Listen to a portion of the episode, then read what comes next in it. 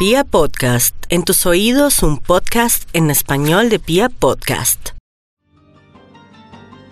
En estos días se conoció que por primera vez en los últimos 10 años, un equipo distinto a los tres grandes del fútbol turco, Galatasaray, Besiktas y Fenerbahce, logró salir campeón.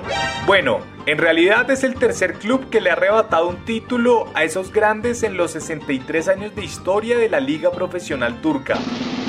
Ese equipo es el Istanbul Basaksehir. Desconocido en el mundo del fútbol, el Basaksehir ha venido creciendo en los últimos seis años. En 2017 quedó campeón, en 2018 quedó tercero, en 2019 quedó segundo y en este extraño 2020 por fin salió campeón. ¿Cómo lo logró si es un equipo sin tradición que no reúne más de 3.000 hinchas por partido? Pues bien, el Basaksehir está vinculado al hombre más poderoso de Turquía, el presidente Recep Tayyip Erdogan. Conocido por su talante autoritario, este hombre conservador ha dominado la escena política turca durante los últimos 20 años. En sus decisiones más recientes no se ha guardado nada en su idea de islamizar el país.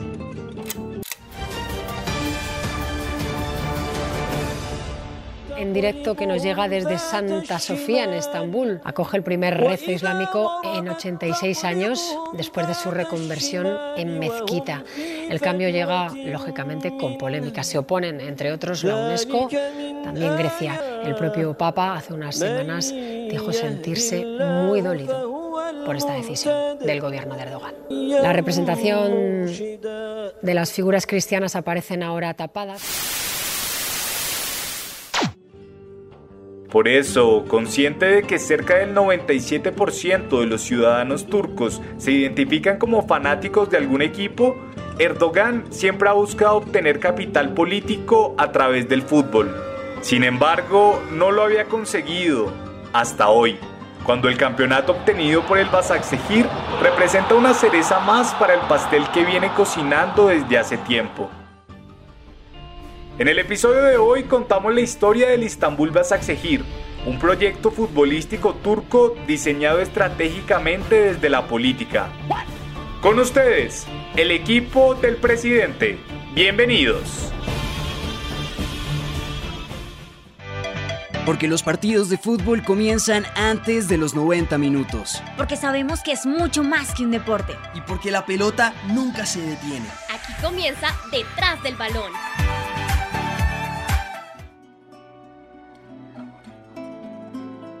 Para comprender cualquier expresión cultural turca es necesario tener presentes unos mínimos de su historia política.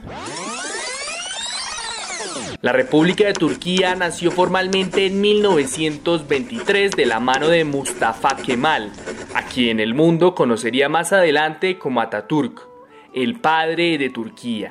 En las ruinas que quedaron del Imperio Otomano tras la Primera Guerra Mundial, Ataturk fundó el país basado en el modelo del Estado moderno europeo. En ese sentido, su objetivo fue construir un Estado secular que funcionara independiente de la religión. Eso de entrada representó un hito, pues el Imperio Otomano era el corazón de los musulmanes y la región había sido testigo de atrocidades ligadas a la religión, como ocurrió en el reconocido genocidio armenio. Esa relación histórica entre Estado y religión ha definido el rumbo de la política nacional y por eso, casi 100 años después de su fundación, en Turquía todavía hay muchos que reivindican el legado otomano sobre el de Ataturk. Oh Entre ellos, el señor presidente Recep Tayyip Erdogan, quien ha sido alcalde de Estambul, fundador del Partido de la Justicia y el Desarrollo AKP, primer ministro durante 11 años y presidente durante cerca de 6 años. 6 años, el mismo tiempo que lleva el Basaksehir en la élite del fútbol turco.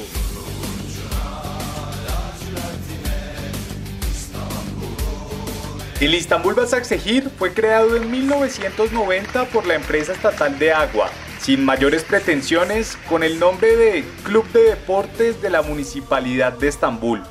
Sin embargo, cuando Erdogan era alcalde de la ciudad a mediados de los 90, promovió el desarrollo de un barrio conservador que vivía predicando y aplicando los valores del Islam. el barrio de Basaksehir. Allí, Erdogan trazó alianzas con políticos islamistas y grandes constructores que han sido la base electoral de su partido, el AKP. Pues bien, con la expansión de ese barrio, en 2006 el equipo de fútbol pasó a manos de un concejal del partido político de Erdogan, quien, además, está casado con una sobrina de su esposa.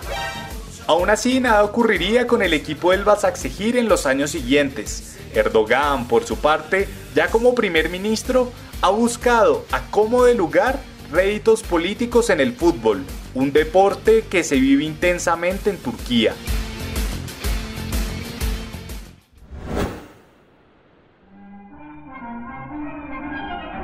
Erdogan decidió asistir en 2011 a la inauguración del estadio del Galatasaray, en donde para su sorpresa tuvo que retirarse tras ser abucheado y chiflado por los hinchas. Con la lección aprendida, asistiría en años posteriores a la inauguración del estadio del Besiktas, donde prohibió la entrada de hinchas por supuestas razones de seguridad y portó junto a su primer ministro unas bufandas alusivas al equipo, a pesar de sus intenciones, Erdogan nunca ha podido captar el apoyo de los aficionados de los grandes equipos turcos.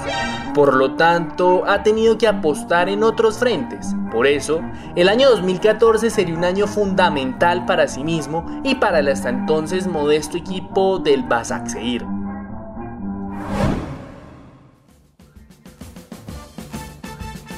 Efectivamente, en 2014, el Basaksehir daría un giro de 180 grados en su historia y tendría, por fin, su nombre actual.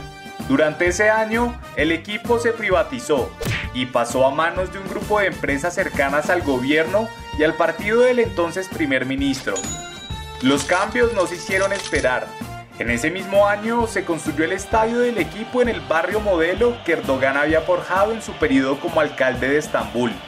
Evidentemente asistió a la inauguración, sin embargo, en contraste con las anteriores, en esta tuvo un papel más que protagónico.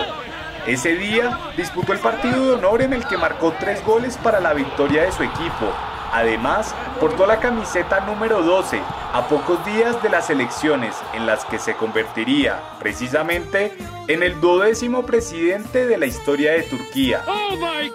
Curiosamente, desde entonces, ningún jugador ha utilizado ese dorsal.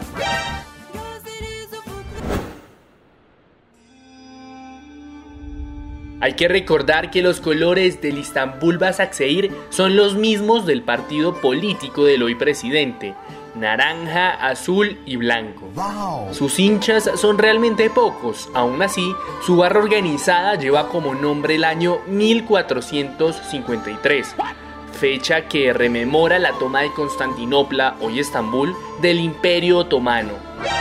Está muy claro que por sus escasos hinchas el equipo no puede vivir del dinero de las entradas.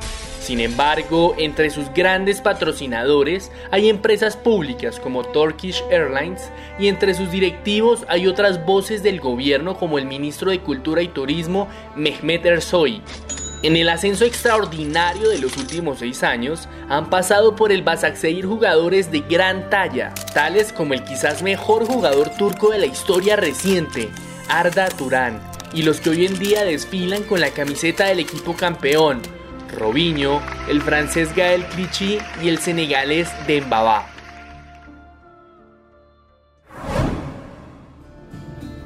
Actualmente, el Istanbul Basaksehir está a punto de eliminar al Copenhague en la UEFA Europa League y de ganar, en próximos días se enfrentaría al Manchester United. Ah, y el próximo año lo veremos en la Champions League, Así que la vitrina de Erdogan será cada vez más grande. Por lo pronto, habrá que ver si con los éxitos deportivos el presidente consigue captar más hinchas o, para su verdadero interés, votantes.